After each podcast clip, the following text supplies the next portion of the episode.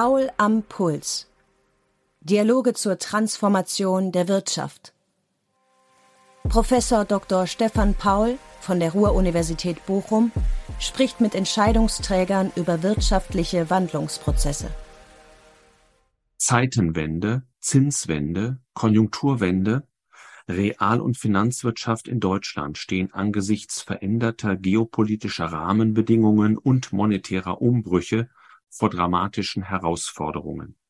Im Mittelpunkt der IKF Impulse 21, zugleich zehnter CEO-Dialog des Initiativkreises Ruhr mit der Universitätsallianz Ruhr und siebte Lecture der Schmalenbach-Gesellschaft für Betriebswirtschaft wurde am 5. Juni 2023 in Bochum diskutiert, wie die Wettbewerbsfähigkeit Deutschlands gestärkt, eine Deindustrialisierung verhindert und die Inflation nachhaltig bekämpft werden können. Dr. Joachim Nagel, Präsident der Deutschen Bundesbank, ging in seinem Impulsreferat der Frage nach, ob Deutschlands Geschäftsmodell in Gefahr sei. Neben einer Neuausrichtung der Lieferketten und der Energieversorgung thematisierte er vor allem Belastungen durch die Demografie. Allerdings wies das Statistische Bundesamt unlängst darauf hin, dass eine stärkere Erwerbsbeteiligung allein den demografischen Effekt nicht komplett ausgleichen könnte. Fachleute aus unterschiedlichen Institutionen weisen darauf hin, dass aus verschiedenen Gründen auch das gesetzliche Rentenalter, und das ist der Punkt, der Sie sicherlich, wo ich vorhin gesagt habe, es wird keine Begeisterungsstürme produzieren, als entsprechende Option diskutiert werden sollte. Im Übrigen ein Punkt, auf den die Bundesbank schon seit Jahren in ihren Veröffentlichungen hingewiesen hat. Würde es zum Beispiel an die Lebenserwartung gebunden, so würde das Arbeitskräfteangebot in den kommenden Jahren gestärkt und damit eben auch das Produktionspotenzial entsprechend gefördert werden können. Die Idee wäre dabei, dass bei steigender Lebenserwartung die hinzugewonnenen Lebensjahre sowohl die Rentenphase als auch die Erwerbsphase verlängern. In monetärer Hinsicht zeigte er sich entschlossen, den energischen Kampf gegen die Inflation fortzusetzen. Aber ich kann Ihnen eins sagen, als Bundesbank, als Vertreter im EZB-Rat, ich werde nicht nachlassen, ähm, was das Thema Geldpolitik angeht, im Sinne eben die Inflation nachhaltig zurückzuführen. Und ich sage an der Stelle immer gerne, die Inflation ist eine hartnäckige Veranstaltung. Das heißt, wir müssen noch nachhaltiger sein in der Geldpolitik, ähm, um das Thema oder das Biest Inflation am Ende zu erlegen.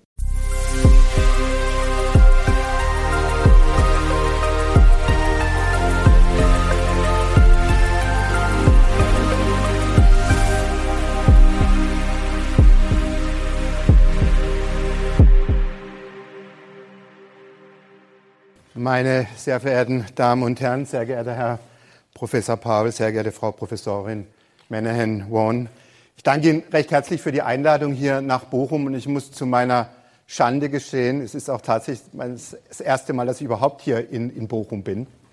Und natürlich jetzt natürlich damit auch insofern, man merkt es mir an, ich komme ja eher so ein bisschen aus dem süddeutschen Raum, äh, Karlsruhe. Jetzt habe ich natürlich auch in meinem Redetext den Bezug zum Fußball. Jetzt muss ich sagen, als Fan des Karlsruher SC ist man da eher mit Demut äh, unterwegs. Aber umso mehr habe ich mich darüber gefreut, dass der VfL gegen Leverkusen im letzten Spiel 3-0 gewonnen hat und damit den Klassenerhalt gesichert hat. Ich glaube, damit kriegt man mehr Applaus, als wenn man über Dortmund spricht.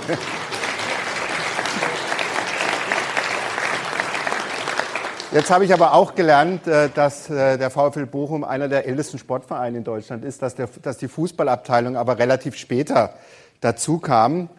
Und ähm, insofern natürlich auch immer sowas ein Stück weit Strukturveränderung bedeuten. Ich merken, wo ich hin möchte.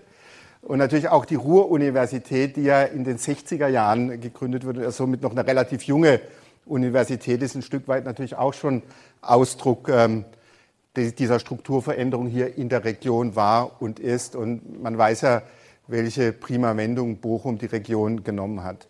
Es kommt also zum einen auf Tradition an und natürlich auch auf Veränderungsbereitschaft. Und ähm, vielleicht merken Sie das auch in nächster Zeit bei der Bundesbank. Wir werden viel mehr auch in Zukunft reden über Strukturfragen. weil das natürlich eng mit den geldpolitischen Fragen zusammenhängt. Aber diese Fragen, die Sie ja schon haben anklingen lassen, inwieweit die deutsche Wirtschaft sich positioniert in den nächsten Jahren, wie wettbewerbsfähig Deutschland ist, äh, darüber möchte ich heute vielleicht in den nächsten 25 Minuten mit Ihnen drüber sprechen. Das ein Stück weit strukturell aufarbeiten, wo die Knackpunkte sind und was aus unserer Sicht seitens der Bundesbank notwendig ist, um dagegen zu halten damit Deutschland eben auch in Zukunft auf diese strukturellen Fragen gut vorbereitet ist. Sie hatten das Zitat aus dem Spiegel genannt, Industrietod auf Raten, Fragezeichen. Also insofern, wie sind die Zukunftsaussichten der Industrie, der deutschen Industrie für die nächsten Jahre einzuordnen? Und zuletzt hat diese Diskussion ähm, an Fahrt aufgenommen. Und ähm, es geht eben darum, die Herausforderung zu identifizieren, äh, die es dabei zu beachten gilt, um eben diese Diskussion, glaube ich, auch äh, stärker zielorientiert voranbringen zu können. Und vielleicht will ich drei Themen dort in den Mittelpunkt rücken. Erstens die Frage der, der Lieferketten. Äh, Sie haben sich in der Pandemie als viel anfälliger erwiesen, als wir uns das hätten zuvor vorstellen können. Ähm, die Frage wird also darum gehen, wie macht man die Lieferketten entsprechend deutlich widerstandsfähiger, und das ist sicherlich für viele Unternehmen äh, eine fundamentale Frage. Und das ist natürlich auch wichtig, gerade für eine Volkswirtschaft, wie die deutsche Volkswirtschaft, die ja eine sehr offene Volkswirtschaft ist. Zweitens die Frage der Energieversorgung. Äh, es hat sich bereits vor Beginn des russischen Angriffskriegs gegen die Ukraine gezeigt, dass die deutschen Strompreise deutlich höher waren, als das durchschnittlich in den meisten OECD-Ländern der Fall war. Auch Gas war im internationalen Vergleich nicht sonderlich günstig. Ähm, der Geschichte vom billigen russischen Gas äh, zum Trotz. In den vergangenen beiden Jahren, vor allem im Zuge des russischen Krieges, sind dann die Energiekosten phasenweise exorbitant gestiegen. Wer sich heute mal vielleicht den Gaspreis angeschaut hat, da liegt jetzt so die Megawattstunde irgendwo bei 23,50 Euro.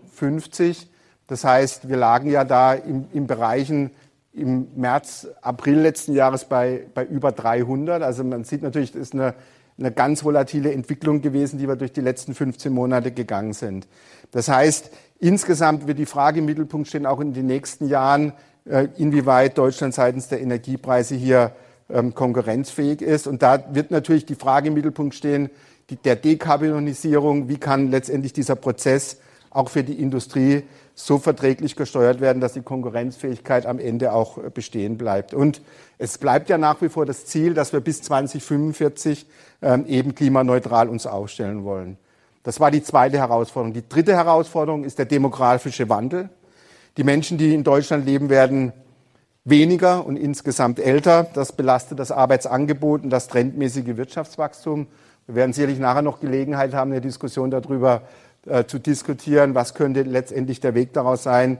Ich werde Ihnen gleich einen Vorschlag der Bundesbank dazu äh, präsentieren. Der wird wahrscheinlich nicht auf allgemeine Begeisterungsstürme ähm, dann letztendlich resonieren, aber es ist aus unserer Sicht ein wichtiger Punkt, wie, man, wie wir glauben, dass dort an der Stelle gegengesteuert werden kann. Das heißt, Wirtschaftswachstum eben in einer alternden Bevölkerung, wie kann das trendmäßig weiterhin möglich sein und entsprechend unterstützt werden? Der Economist hat vor drei Monaten es äh, folgendermaßen ähm, zusammengefasst. Deutschland braucht eine wirtschaftspolitische Zeitenwende, ebenso wie die von Herrn Scholz versprochene militärische und außenpolitische Wende. Braucht Deutschland, braucht die inländische Wirtschaft also einen grundlegenden Strukturwandel. Ich werde Ihnen im Folgenden meine Sicht der Dinge dazu mitteilen. Ich bin mir dabei vollkommen bewusst, dass ich hier in Bochum vor einem versierten Fachpublikum spreche, und das nicht nur, weil viele von Ihnen Wirtschaftswissenschaften studiert haben, studieren oder sogar lehren, sondern auch, weil Strukturwandel, ich habe es ja schon gesagt, in Buchung schon seit Jahrzehnten ein vertrauter Begriff ist. Lassen Sie mich vielleicht zu Beginn auf eine deutsche Besonderheit hinweisen, die große Bedeutung des verarbeitenden Gewerbes. Sie können das hier auch auf dem Schaubild sehen, äh, wie eben für fortgeschrittene Volkswirtschaften der Anteil des verarbeitenden Gewerbes an der gesamten volkswirtschaftlichen Leistung einzuordnen ist. Die schwarze Linie zeigt dabei Deutschland. Zwei Dinge sind dabei bemerkenswert. In Deutschland liegt der Anteil des verarbeitenden Gewerbes nennenswert höher als in den meisten anderen fortgeschrittenen Volkswirtschaften. Besonders beachtlich ist aber, dass dieser Anteil in Deutschland seit den 1990er Jahren fast stabil geblieben ist. In den übrigen fortgeschrittenen Volkswirtschaften ging der hingegen nennenswert zurück zugunsten der, der Dienstleistungen. Wir sehen also, das verarbeitende Gewerbe hat in Deutschland eine große Bedeutung. Das ist ein wichtiger Aspekt dessen, was vereinfachend als Deutschlands Geschäftsmodell bezeichnet wird. Der Außenhandel ist ein weiterer Aspekt, auf den ich gleich noch zu sprechen komme. Wie wirken aber die genannten drei Herausforderungen auf dieses Geschäftsmodell? Darauf gehe ich nun näher ein, beginnt mit der ersten Herausforderung, das waren die genannten Lieferketten. Die internationalen Wertschöpfungsketten erfuhren in den 1990er Jahren und zu Beginn dieses Jahrtausends einen erheblichen Wandel. Grund war die rasante Globalisierung in dieser Zeit, das sehen Sie auf dem Schaubild. Wesentliche Treiber hierfür waren der Abbau von Handelsbarrieren, der Fall des Eisernen Vorhangs und die Einbindung Chinas in das internationale Handelssystem. Hinzu kamen die Revolution der Information- und Kommunikationssysteme sowie zurückgehende Transportkosten. In der Folge wurden Lieferketten zunehmend international gestaltet. Nicht nur Endprodukte, sondern auch Vor- und Zwischenprodukte wurden immer stärker weltweit gehandelt. Für eine bereits offene Volkswirtschaft wie die deutsche bot dies große Chancen. Die deutsche Industrie nutzte diese auch. Und so stieg hierzulande der Anteil von Exporten und Importen am Bruttoinlandsprodukt noch steiler an. Die deutsche Wirtschaft wurde zunehmend offener. Weit mehr als andere Länder wie Frankreich, Italien und das Vereinigte Königreich, dort erfolgte die Entwicklung nicht so rasant. Während der globalen Wirtschafts- und Finanzkrise brach die Außenhandelsquote kurzfristig ein. Sie erholte sich aber relativ schnell wieder und steigt seitdem weiter, allerdings auf einem flacheren Pfad. Dabei spielt eine Rolle, dass die Globalisierung sich verlangsamt hat. Ein Grund hierfür sind zunehmend protektionistische Tendenzen. Dies war beispielsweise, wie wir alle wissen, in den Vereinigten Staaten unter Präsident Trump der Fall. Dort wurden Zusatzzölle gegen China und andere Handelspartner verhängt. Entgegen den Hoffnungen stärkte dies die US-Wirtschaft zwar nicht, aber die internationalen Warenströme wurden dünner. Auch Brexit bremst den Handel, das ist klar, oder bremste den Handel zwischen dem Euroraum und dem Vereinigten Königreich entwickelte sich der Handel in den vergangenen Jahren weit weniger dynamisch als zwischen dem Euroraum und der restlichen Welt. Zum rasanten Wachstum des deutschen Außenhandels in den letzten zwei Jahrzehnten hat ein Land ganz erheblich beigetragen, das wird Sie nicht überraschen, China. Es ist für Deutschland sowohl als Lieferant und auch als Absatzmarkt wichtiger geworden.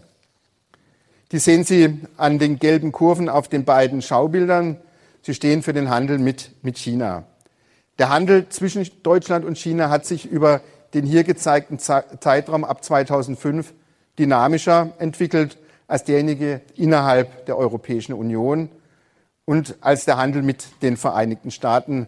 Das sind die, die blauen Kurven.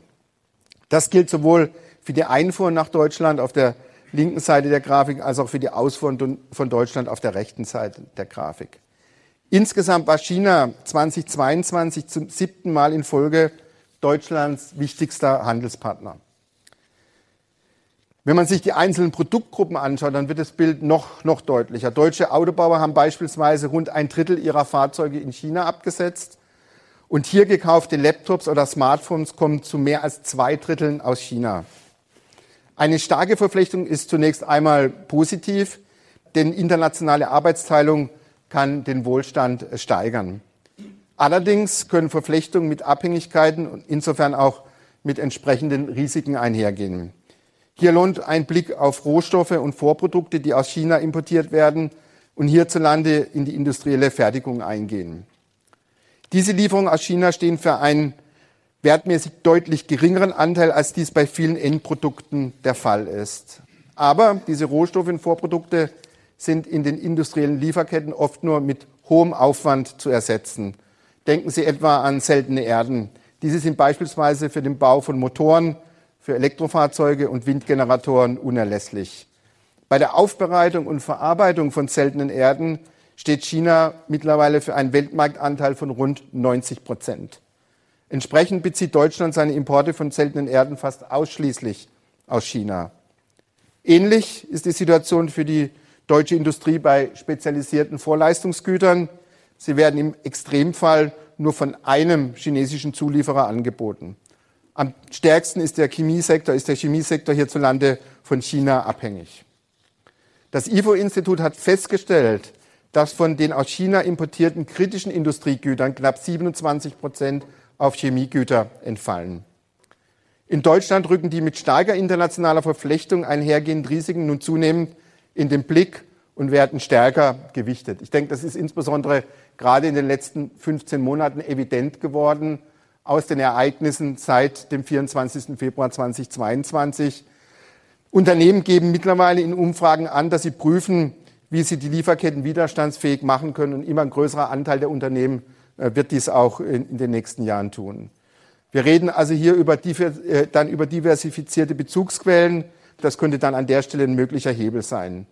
Allerdings lässt sich dieser Hebel keineswegs einfach ansetzen. Das heißt aber auch, dass damit eine veränderte Lagerhaltung einhergeht, was wiederum auch Risiken bedeutet und wiederum dann entsprechend die Lieferkettenfrage noch herausfordernder macht. Bei einer grundsätzlich veränderten Risikolage, etwa wegen geopolitischer Spannungen, erscheint es auch unter Effizienzgesichtspunkten volkswirtschaftlich sinnvoll, die Lieferketten umzustellen. Mit, hier ist jetzt, sind neue Begrifflichkeiten in den letzten zwölf Monaten entstanden. Mitunter ist von Friendshoring die Rede, also davon, Vorprodukte bevorzugt aus befreundeten Staaten zu beziehen. Oder auch vom sogenannten Nearshoring, bei dem Lieferungen aus nahegelegenen Staaten eine größere Rolle spielen. Grundsätzlich aber gilt, staatliche Eingriffe in den internationalen Handel jenseits der Festlegung allgemeiner Regeln bedürfen einer besonderen Begründung und sollten ein Ausnahmefall bleiben. Dabei ist nach meiner Auffassung im Auge zu behalten, dass mit Einschränkung des Handels immer auch Wohlstandsverluste einhergehen. Diese können je nach Bedeutung des Handelspartners beträchtlich sein. Eine wichtige Rolle könnten regionale Freihandelsabkommen spielen, denn sie können europäischen Unternehmen eine Diversifizierung ihrer Handelspartner erleichtern. Damit komme ich zur zweiten großen Herausforderung für die deutsche Industrie, dem Wandel der Energieversorgung. Mit dem können insbesondere in einer Übergangszeit erhebliche Kosten einhergehen, bis die Unternehmen den Wegfall der Energiequellen aus Atomkraft und aus Russland verarbeitet und auf grüne Energiequellen entsprechend umgestellt werden. Das heißt, wir haben natürlich die Situation mit der Entscheidung, was die Kernenergie angeht. Wir haben die Situation, die uns allen klar ist, seit dem 24. Februar letzten Jahres, was das russische Gas betrifft. Und natürlich kommt jetzt der Transformationsprozess zu grüner, neuer Energiequellen, kommt auf diese Problemlage oben auf. Das heißt, es geht im Kern um die preisliche Wettbewerbsfähigkeit und damit auch um die Ertragslage der deutschen Wirtschaft. Das heißt, es entsteht zwangsläufig die Frage daraus, welchen Spielraum haben deutsche Unternehmen, diese Belastung zu tragen. Hierfür lohnt der Blick auf zwei Indikatoren, die preisliche Wettbewerbsfähigkeit, eben schon angesprochen, und damit verbunden die Ertragslage. Die preisliche Wettbewerbsfähigkeit ist einer der zentralen Einflussfaktoren für den Exporterfolg der deutschen Wirtschaft. Vergleicht man die preisliche Wettbewerbsfähigkeit der deutschen Wirtschaft mit 27 ausgewählten Industrieländern, so sehen wir eine erfreuliche längerfristige Entwicklung. Seit etwa zwölf Jahren, das sehen Sie hier auf dem Schaubild, übertrifft die preisliche Wettbewerbsfähigkeit deutscher Anbieter ihren langfristigen Durchschnitt. Ein zweiter wichtiger Indikator für die Belastbarkeit der Unternehmen ist die Ertragslage, also das Jahresergebnis vor Steuern. Die Daten liegen ja aktuell für das Jahr 2021 vor. Man sieht, beide Kurven haben deutliche Ausschläge nach oben und nach unten. Die Erträge im verarbeitenden Gewerbe sind dabei schwankungsanfälliger. Hier fällt die Ertragsentwicklung in Krisenzeiten also deutlich stärker, erholt sich aber danach auch schneller. So war es bei der Finanz- und Wirtschaftskrise und auch bei der Corona-Pandemie. Im Großen und Ganzen hat sich die Ertragslage der deutschen Unternehmen jeweils bemerkenswert zügig wieder erholt. Vor dem russischen Angriffskrieg gegen die Ukraine kletterte die Ertragslage für die, äh, für die Gesamtwirtschaft und das verarbeitende Gewerbe auf ein im historischen Vergleich hohes Niveau. Selbstverständlich dürften der Krieg und die damit verbundenen Energiepreisanstiege nicht ohne Auswirkung auf die Ertragslage geblieben sein. Das gilt insbesondere für Industrieunternehmen. Zwar war Gas in, hier in Europa, die blaue Kurve und auch in Deutschland schon vor dem Krieg teurer, ich hatte es ja schon angesprochen, als etwa in den USA. Das ist die grüne Kurve. Dies hat sich jedoch deutlich verstärkt infolge des bereits im Jahr 2021 äh, der dann äh, zurückgefahrenen Gaslieferung aus Russland. Es ist davon auszugehen, dass Gas auch mittelfristig in Europa teurer als in den Vereinigten Staaten sein wird. Das gilt auch für die Endkunden und ebenfalls gilt es auch für Strom.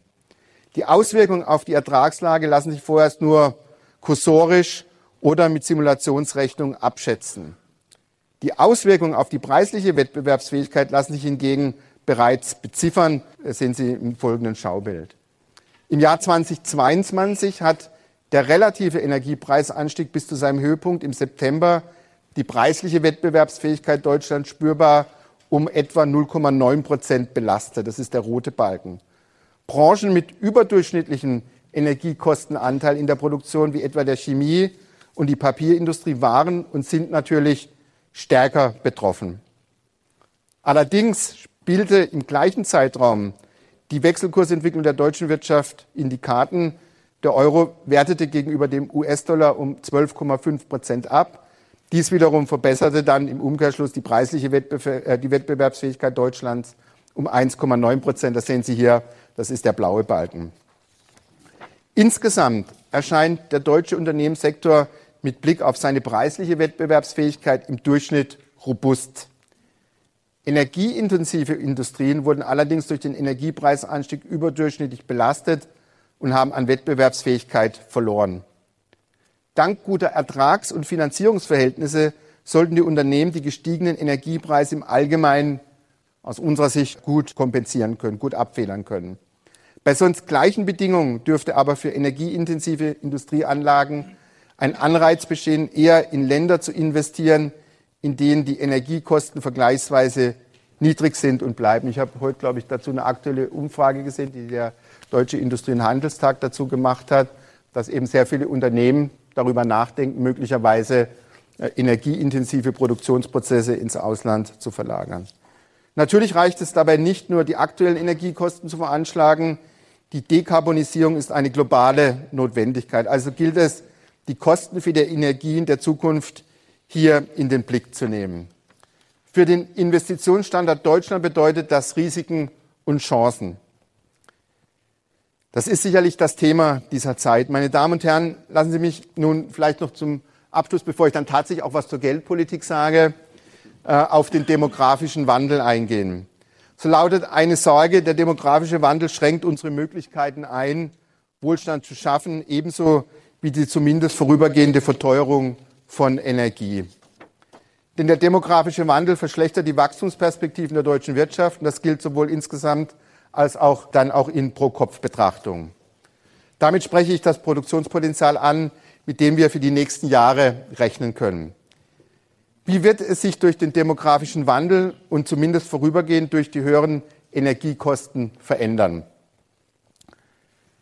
Für sich genommen würden dauerhaft höhere Energiepreise den Wachstumspart des Produktionspotenzials zeitweise belasten.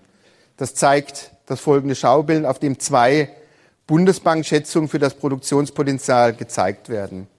Unsere Fachleute haben im vergangenen Jahr, im Juni 2022, den Wachstumspfad des Produktionspotenzials für die Jahre 22 bis 25 noch deutlich steiler eingeschätzt als dann im Dezember 2022. Der Unterschied, der sich ergibt, wird ganz wesentlich von den erwartet höheren Energiekosten getrieben. Dabei können zwei Anpassungsprozesse unterschieden werden. Erstens schwächen die höheren Energiekosten die Produktivität, denn bei gegebenen Arbeits- und Kapitaleinsatz kann aufgrund verteuerter Energievorleistung nur weniger Wertschöpfung erzielt werden. Und zweitens gestalten Unternehmen ihre Produktionsprozesse um. Sie schreiben die energieintensiven Anlagen ab, die bei den höheren Energiepreisen nicht mehr rentabel sind. Dies belastet den gesamtwirtschaftlichen Kapitaleinsatz. Das Produktionspotenzial der deutschen Wirtschaft wird darüber hinaus belastet aufgrund der hierzulande alternden und sinkenden Bevölkerung. Dies wirkt schwer auf dem mittelfristigen Wirtschaftswachstum, sofern sich an den Rahmenbedingungen nichts ändert. Die schwarze Kurve in diesem Schaubild zeigt, dass dass in unserer Wirtschaft das zur Verfügung stehende Arbeitsvolumen strukturell abnimmt. Das liegt vor allem an der erheblich reduzierten Erwerbsbeteiligung, zu sehen an den roten Teilen der Balken. Weil der Anteil älterer Beschäftigter an den Erwerbspersonen steigt, sinkt die Erwerbsbeteiligung. Denn Ältere arbeiten in der Regel weniger als Jüngere. Hier machen sich Altersteilzeit oder ein früherer Renteneintritt bemerkbar. Dieser Altersstruktureffekt wird schon in wenigen Jahren zu einem Rückgang des Arbeitsvolumens führen. Bei der Bevölkerung im erwerbsfähigen Alter, die blauen Teile der Balken, ändert sich die Situation grundlegend. In den vergangenen Jahren ist die Bevölkerung im erwerbsfähigen Alter gestiegen. Eine starke arbeitsmarktorientierte Nettozuwanderung glich den Rückgang der einheimischen Erwerbsbevölkerung zumindest zahlenmäßig mehr als aus. Jüngst spielten hier die aus der Ukraine geflohenen Menschen eine große Rolle. Aber schon ab 2026 wird die Nettomigration, das Ausscheiden der Babyboomer aus dem Arbeitsmarkt wohl nicht mehr auszugleichen sein. Es gibt aber Wege, um das Arbeitsvolumen zu stützen. Ein Weg wäre eine vermehrte Fachkräftezuwanderung. Dies gut zu gestalten steht zu Recht aktuell weit oben auf der politischen Agenda. Mit dem Fachkräfteeinwanderungsgesetz von 2020 wurde ein erster Schritt dazu getan. Dessen Wirkung ist bislang allerdings durchaus überschaubar. Deshalb sind weitere Schritte wünschenswert, um qualifizierten Ausländern den Eintritt in den deutschen Arbeitsmarkt zu erleichtern. Beispielsweise ein Punktesystem. Dies würde in den potenziellen Herkunftsländern eine wichtige Botschaft senden, nämlich es gibt Zuwanderungswege in den deutschen Arbeitsmarkt jenseits der Fluchtmigration. Geboten sind auf alle Fälle schnellere Prozesse. Bei der Anerkennung ausländischer Berufs- und Studienabschlüsse und auch beim Bearbeiten von Visumsanträgen in den deutschen konsularischen Vertretungen im Ausland. Zudem könnte die EU Blue Card für Hochqualifizierte hierzulande noch mehr Wirkung entfalten. Dafür sollte sie in nationales Recht überführt und für Personen mit mittleren Abschlüssen geöffnet werden. Außer Frage steht, es sind Anstrengungen in diesem Feld geboten. Denn Deutschland hat als Einwanderungsland für Erwerbspersonen viel Konkurrenz. Perspektivisch werden wohl auch Schwellenländer um Erwerbsmigranten werben, denn auch sie sind aus wirtschaftlichen Gründen auf Zuwanderung angewiesen, beispielsweise Mexiko und China. Hier, das war ein Punkt, auf den die Weltbank, das muss ich sagen, das war mir auch nicht so klar, dass Länder wie, wie Mexiko und China hier jetzt in den nächsten Jahren quasi als Wettbewerber dazukommen. Ein zusätzlicher Weg wird Sie auch nicht so sehr überraschen, ist, Erwerbsfähige vermehrt zu Erwerbsbeteiligten zu machen. Wenn insbesondere Frauen und Ältere noch stärker als bislang in die Lohnarbeit integriert werden. Hier könnten beispielsweise bessere Betreuungsmöglichkeiten für Kinder, aber auch für Pflegebedürftige helfen. Allerdings wies das Statistische Bundesamt unlängst darauf hin, dass eine stärkere Erwerbsbeteiligung allein den demografischen Effekt nicht komplett ausgleichen könnte. Fachleute aus unterschiedlichen Institutionen weisen darauf hin, dass aus verschiedenen Gründen auch das gesetzliche Rentenalter, und das ist der Punkt, der Sie sicherlich, wo ich vorhin gesagt habe, es wird keine Begeisterungsstürme produzieren, als entsprechende Option diskutiert werden sollte. Im Übrigen ein Punkt, auf den die Bundesbank schon seit Jahren in ihren Veröffentlichungen hingewiesen hat. Würde es zum Beispiel an die Lebenserwartung gebunden, so würde das Arbeitskräfteangebot in den kommenden Jahren gestärkt und damit eben auch das Produktionspotenzial entsprechend gefördert werden können. Die Idee wäre dabei, dass bei steigender Lebenserwartung die hinzugewonnenen Lebensjahre sowohl die Rentenphase als auch die Erwerbsphase verlängern. Heute dauert die Rentenphase im Durchschnitt gut 40 Prozent der Erwerbszeit. Ein Ansatz wäre, diese Relation zu stabilisieren. Meine Damen und Herren, ich habe erläutert, wie wichtig das Produktionspotenzial natürlich ist für die Wettbewerbsfähigkeit Deutschlands. Ich habe auf die hohen Energiekosten verwiesen, habe auf äh, den demografischen Wandel und die demografischen Entwicklungen äh, entsprechend verwiesen, können Produktivitätsgewinne dieser Entwicklung entgegenwirken. Ja, die Möglichkeit gibt es durchaus. Das heißt aber, wir müssen dafür die Rahmenbedingungen ändern, damit es oder auch vielleicht nur verbessern. Wir müssen ja immer nicht gleich von Veränderungen reden. Manchmal reichen auch kleine äh, entsprechend Anpassungen, Verbesserungen, um hier entgegenzuwirken. Ältere Erwerbstätige und Zuwandernde mit geringer Qualifikation sollten beispielsweise konsequent aus- und weitergebildet werden. Ebenso konsequent sollten die Potenziale der Digitalisierung gehoben werden. Wenn man sich die letzten 25 Jahre zurück anschaut, sieht man doch deutlich, wie bemerkenswert die Effizienzsteigerung in den Digitalsektoren verglichen mit dem Rest der Wirtschaft war. Das sieht man jetzt gleich auf dem Schaubild 13. Damit meine ich neben dem Wirtschaftszweig Information äh, und, Kommunikation auch Teile des verarbeitenden Gewerbes, die zum Beispiel EDV-Geräte sowie elektronische Erzeugnisse und Ausrüstung herstellen. Trotz der überschaubar wirtschaftlichen Größe haben die Digitalsektoren damit erheblich zum gesamtwirtschaftlichen Produktivitätsfortschritt beigetragen. Die gesamtwirtschaftlichen Produktivitätsimpulse ergaben sich dabei nicht nur aufgrund von Investitionen in digitale Ausstattung, sie sind ganz wesentlich digitalen Vorleistungen zu verdanken, die in zahlreiche Endprodukte eingehen. Allerdings, das sieht man auch in der Grafik, haben die Produktivitätsimpulse der Digitalisierung seit dem Jahr 2014 tendenziell abgenommen. Dies zeigt sich auch in anderen fortgeschrittenen Volkswirtschaften. Also Deutschland ist hier nicht alleine. Der Digitalisierungsschub während der Corona-Pandemie konnte die zukünftige Produktivitätsentwicklung stärken. Befragungen von Unternehmen stützen diese vorläufige Einschätzung. Allerdings scheinen die Produktivitätsgewinne vor allem bei großen Unternehmen erzielt worden zu sein. In kleineren, weniger produktiven Unternehmen beschleunigte sich die, die, die Digitalisierung laut der Unternehmensbefragung kaum. Es gibt also eine digitale Kluft in der Unternehmenslandschaft. Würden die Unternehmen gleichmäßiger in digitale Technologien investieren, könnten die gesamtwirtschaftlichen Produktivitätsgewinne größer ausfallen.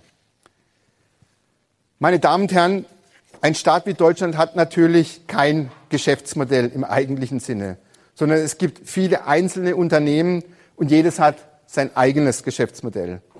Insgesamt ist dennoch klar, der deutsche Unternehmenssektor steht vor großen Herausforderungen. Vertieft behandelt habe ich das an den Lieferketten, an den Energiekosten und an der Demografie. Daneben hätte ich auch ökologische Nachhaltigkeit und den Klimawandel nennen können, die über die Energiewende hinausgehen.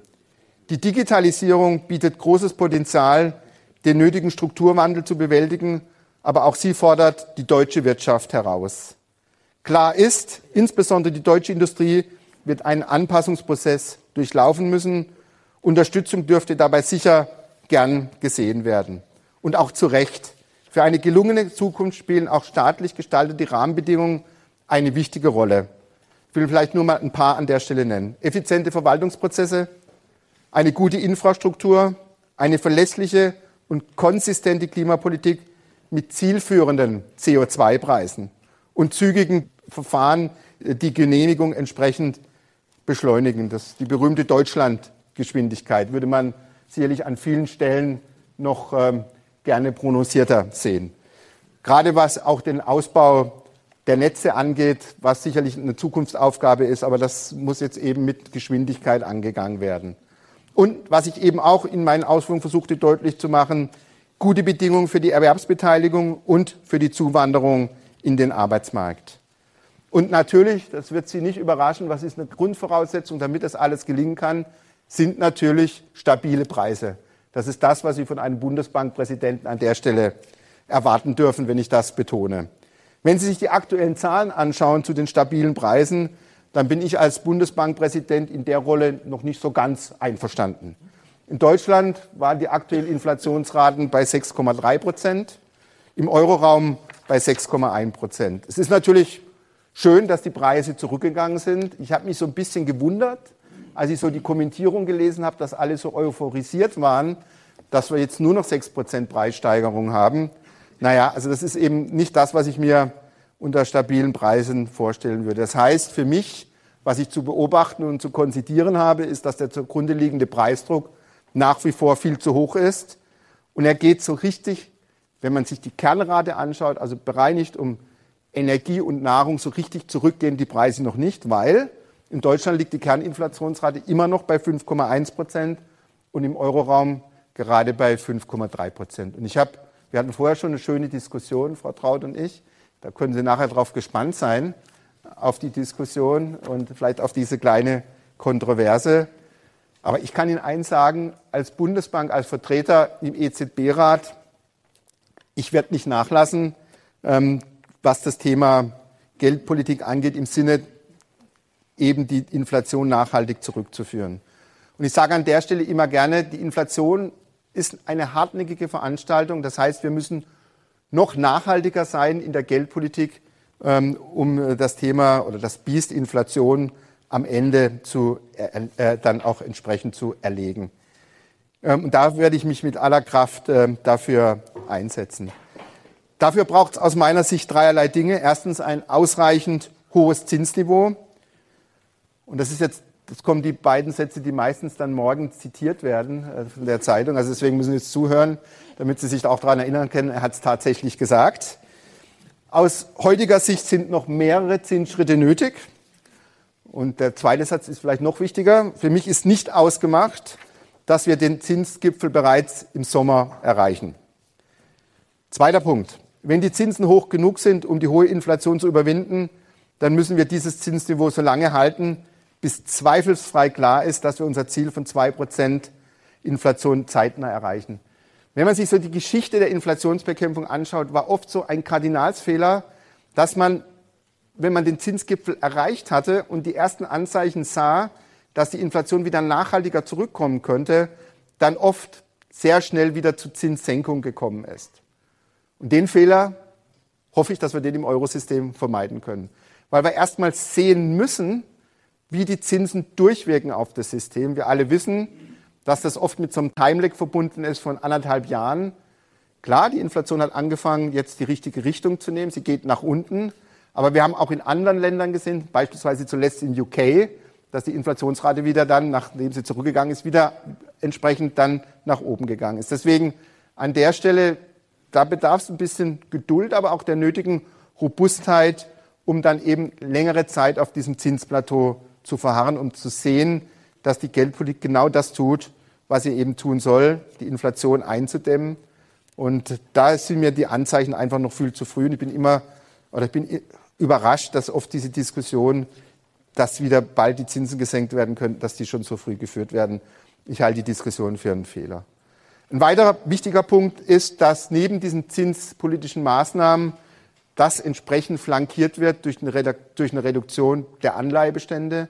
Wenn Sie sich die Höhe der Anleihebestände anschauen, die aufgebaut wurden in den letzten zehn Jahren, dann reden wir von Größenordnungen, die waren in der Spitze mehr als 5000 Milliarden Euro. Jetzt liegen wir unter 4000 Milliarden Euro. Wir sind also ein Stück weit schon zurückgekommen, was unsere Anleihebestände angeht. Aber es ist noch eine lange Wegstrecke zu gehen.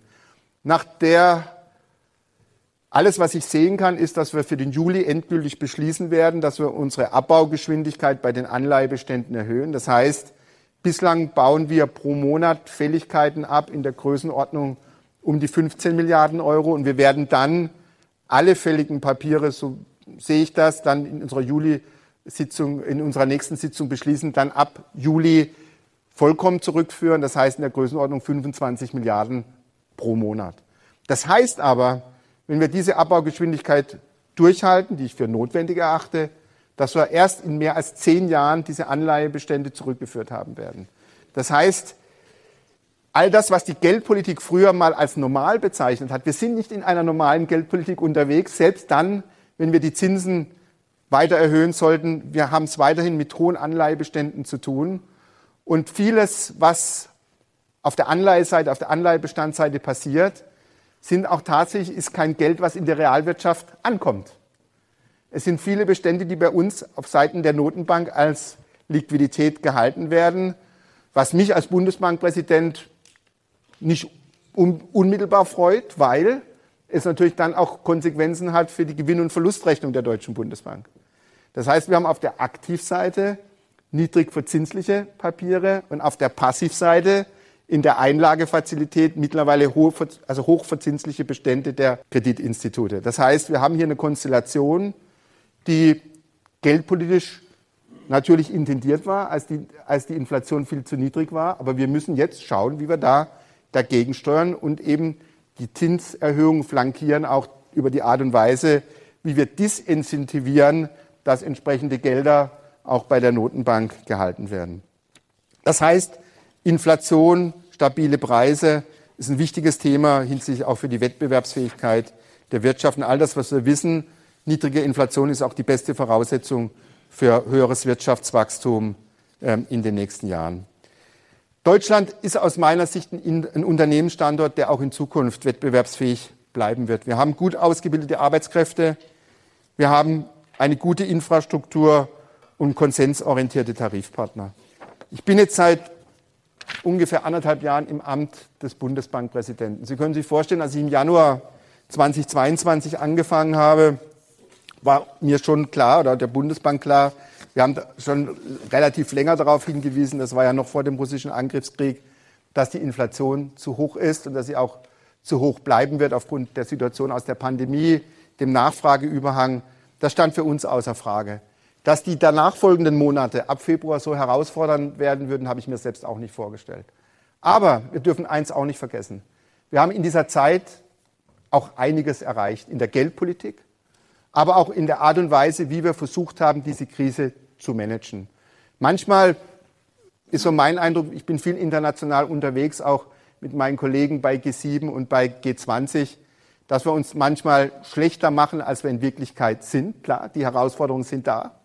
Aber für die Herausforderungen, die da sind, und ich habe versucht, zumindest andeutungsweise zu skizzieren, gibt es aus meiner Sicht auch Antworten. Und wir sollten deswegen eher nach diesen Antworten suchen, die politischen Prozesse entsprechend kritisch, aber auch konstruktiv, konstruktiv begleiten. Und dann bin ich mir auch sicher, auch aus Notenbanksicht, ist mir um den Wirtschaftsstandort Deutschland in den nächsten Jahren nicht bange. Ich danke Ihnen recht herzlich für Ihre Aufmerksamkeit.